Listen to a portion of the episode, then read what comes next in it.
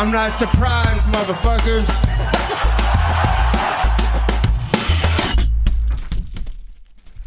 Bienvenue dans l'épisode numéro 45 du Guillotine Podcast. On va parler de la carte Max Holloway contre Yair Rodriguez, UFC Vegas 42.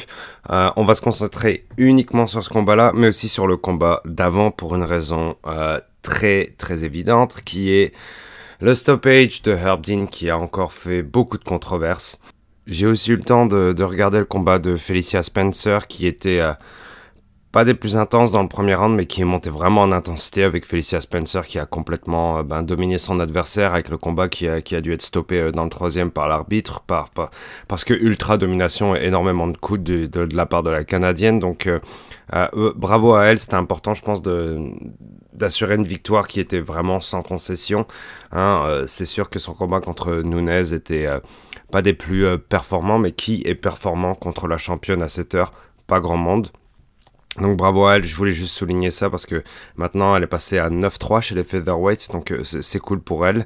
Euh, mais on va rentrer dans le vif du sujet avec euh, un des topics de cet épisode numéro 45 qui est l'arrêt du combat de la part de Herb Dean.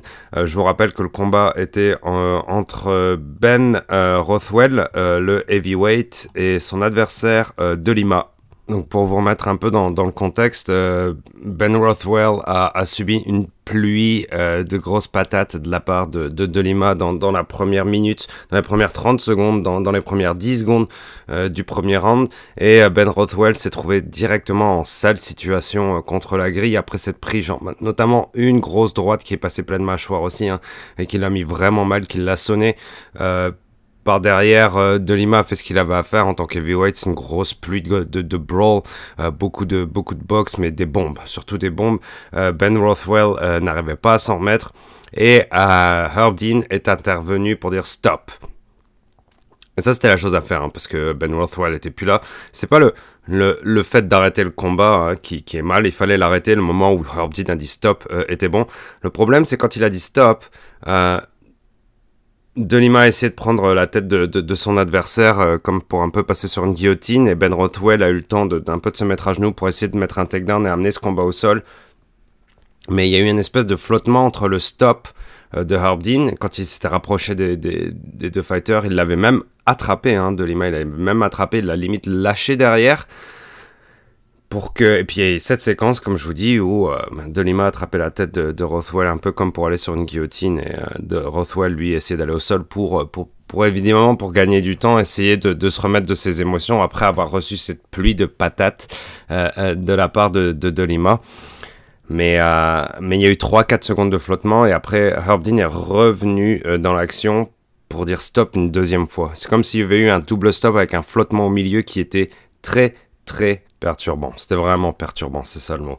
Et euh, pour les deux adversaires, comme pour les fans, comme pour, comme pour Dean, je pense même à la fin de la journée, Bisping a été vraiment cool avec lui hein, euh, au, euh, au micro de, ESPN. Euh, pendant le combat à dire que non, mais c'était un bon stoppage. Il, a raison. Oui, c'était dans, dans, le sens où euh, c'était un bon stoppage si euh, le stoppage avait été respecté dès le premier stoppage. Là, à ce moment-là, on aurait été bien. Mais le problème, c'est que j'ai l'impression que Herb Dean a du mal à arrêter les combats il a du mal à arrêter les combats ces dernières années, hein, parce que genre je, je veux pas défendre l'indéfendable non plus, parce que celui-là, il est, c'est pas correct quoi, la façon dont, le combat a été euh, arrêté. Oui, il a fallu qu'il soit arrêté, mais dans les les circonstances pardon dans lesquelles ça a été arrêté sont vraiment fucking weird. Euh, ça n'a pas été bien fait et euh, puis Dana White en est pas très content, les fans en sont pas très contents. Rothwell en était pas très content, mais Rothwell lui au final il a perdu son combat, quoi qu'il y arrive par la suite. C'est pas un problème, et puis de Lima, ça enlève absolument rien sa performance. Donc ça, c'est... Au, moins, le, combat n'a pas été jinxé, hein, le combat n'a pas été faussé, mais... Euh, mais ça, ça pointe encore une faiblesse vers euh, le même arbitre qu'est euh, Dean, et ça va être je, sais pas. Bah, peut-être que Dana White va commencer à prendre des décisions, mais c'est sûr que ça lui casse la tête. Euh, enfin, connaissant le, personnage, évidemment pas personnellement, mais voilà, tout le monde connaît le personnage un peu de Dana White, qui n'a pas sa langue dans sa poche et qui euh, règne sur sa euh, promotion d'une main de fer. donc, peut-être une réprimande quel type de réprimande, je ne sais pas. Mais c'est quand même à noter parce que ça fait trop souvent que ça arrive. Euh, c'est clair que, genre, ça, reste de fourrer un combat à un moment donné, quoi.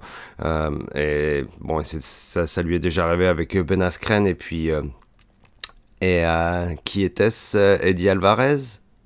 Non. Robbie Lawler, excusez-moi. Quand Robbie Lawler s'est fait poigner dans un, bulldog choke, euh, qui au final, genre, euh, sa main, on pensait qu'elle était molle, mais elle n'était pas vraiment, il n'était pas out du tout.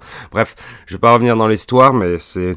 Voilà, il y a plusieurs exemples sur lesquels euh, ça, a été dur pour, pour Herb Dean, et puis le dernier, là, c'est qui date d'hier, rajoute une petite tâche à son CV, malheureusement. On va pas s'attarder uniquement sur les performances d'un arbitre, hein. on est quand même là pour parler des combats, donc euh, on va repasser euh, du côté combattant et on passe au main event, Max Holloway contre Yair Rodriguez. Yair Rodriguez qui évidemment ne s'est pas battu depuis euh, deux ans, quelque chose du genre, et qui a pas tant de combats que ça dans l'UFC, mais qui a beaucoup de combats, en tout cas mémorables, on va dire, qui est un combattant que j'affectionne particulièrement, euh, qui est dans une catégorie euh, que j'aimerais appeler feu d'artifice, hein, parce que du, poids des combattants et de leur, taille, et de leur technique, etc., ça peut aller très vite. C'est vraiment généralement super beau.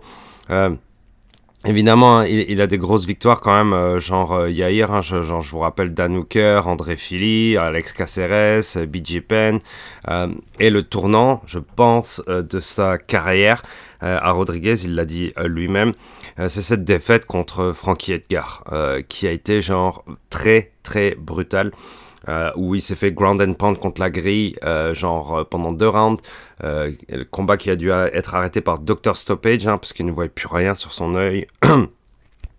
ça a été dur pour lui parce que ça a été ça a bloqué son élan vraiment il était genre un peu genre on the rise to be a superstar et et c'est euh, et, ça a été dur pour lui mais je pense qu'il a appris beaucoup de cette défaite et euh, évidemment il a dû travailler beaucoup sur son wrestling sur sa défense au sol sur sa défense de takedown etc et euh, par la suite il y a ce combat épique contre Korean Zombie avec ce coude à la dernière seconde du cinquième round.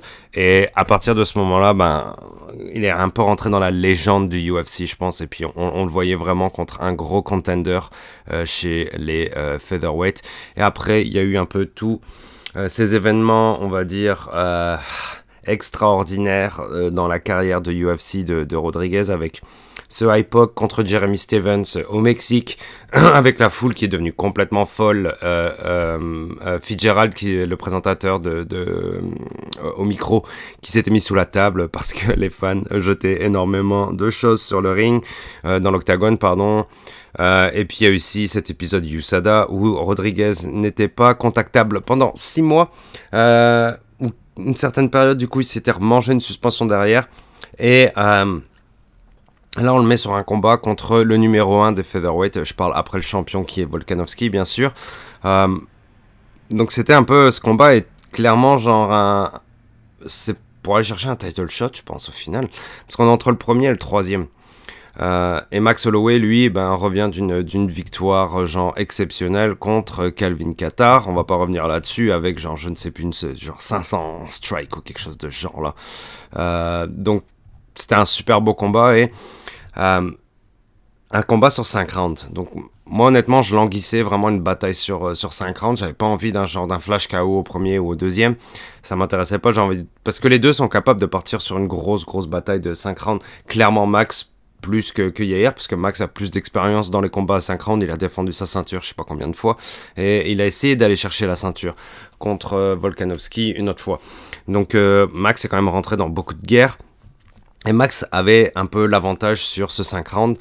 Euh, le premier round a commencé de, de, façon vraiment euh, brutale, enfin pas brutale, on va dire violente, agressive, avec beaucoup de volume. On va le mettre dans ce sens-là. Avec euh, Yair qui a envoyé énormément de kicks et énormément de low kicks. Et euh, ben, je pense que la, jambe de Max Holloway à la fin du premier avait commencé à avoir reçu beaucoup, beaucoup de dégâts. Et on pouvait un peu s'inquiéter pour, Max Holloway parce que genre Yair envoyait quand même du lourd, clairement.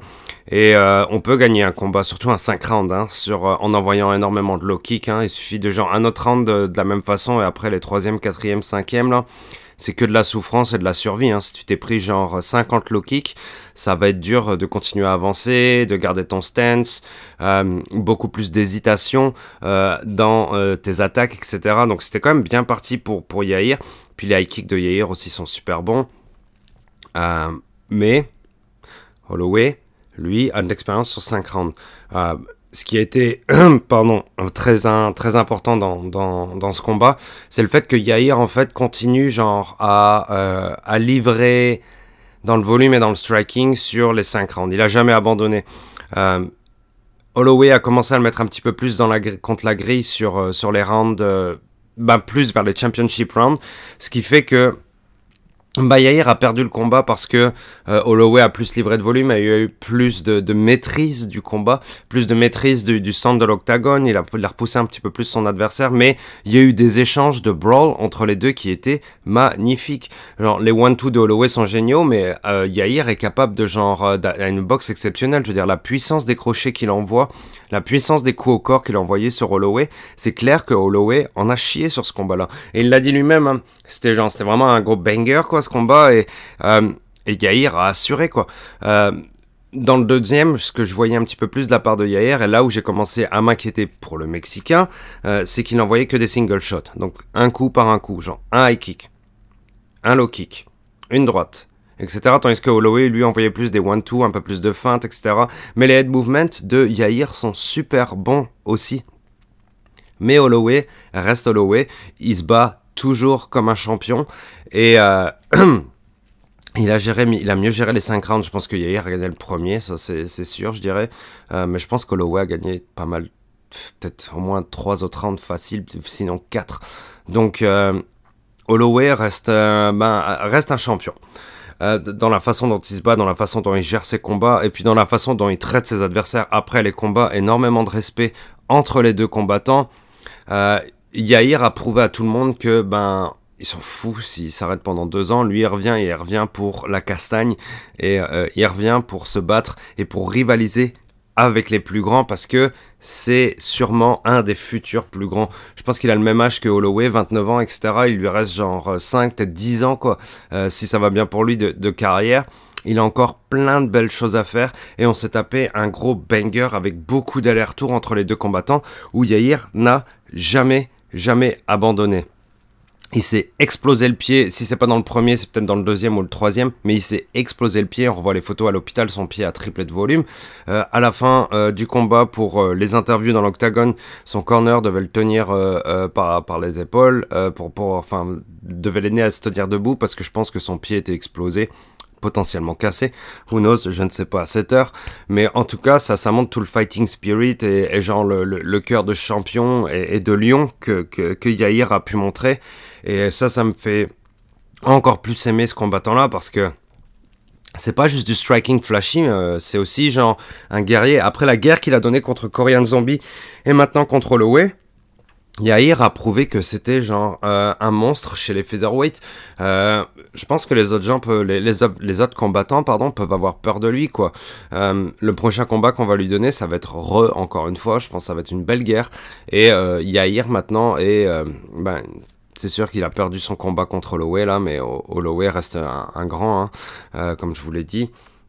C'est sûr qu'on va le revoir, genre j'espère re contre un top 5 peut-être, quoi, ça, ça mériterait parce que oui, il a perdu, mais il a montré qu'il pouvait rivaliser, et plus que rivaliser même contre les plus grands. Donc euh, bravo aux combattants mexicains, c'était vraiment un beau combat. Maintenant j'espère qu'il y aura plus de régularité pour lui. Que faire pour Max Holloway? Je pense qu'il est capable de rouler contre n'importe qui. Je sais qu'il y a Giga qui pointe le bout de son nez là euh, chez, euh, chez les featherweight. Mais quand, quand, on voit en même temps les, low kicks que, que Max a été capable d'encaisser contre Yair et de continuer le combat dans les conditions qu'il l'a fait, avec la performance qu'il a mise derrière, ça va être chaud. Hein.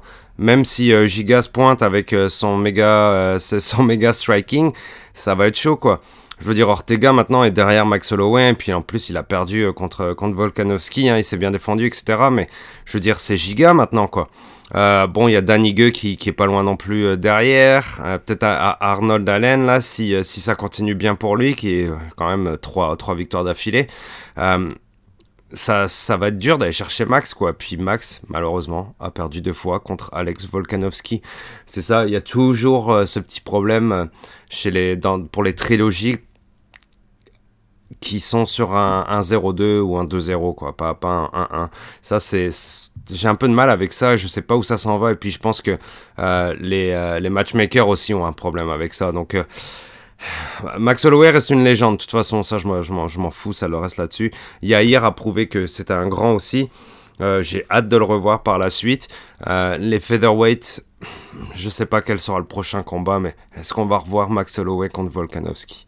Je sais pas parce que, encore une fois, on est sur du 0-2 là, donc euh, c'est dur pour Max, mais est-ce que c'est le combat à refaire? Est-ce qu'on doit refaire Volkanovski contre Max Holloway? Quel autre combat ferait du sens? Contre qui Giga va se battre la prochaine fois?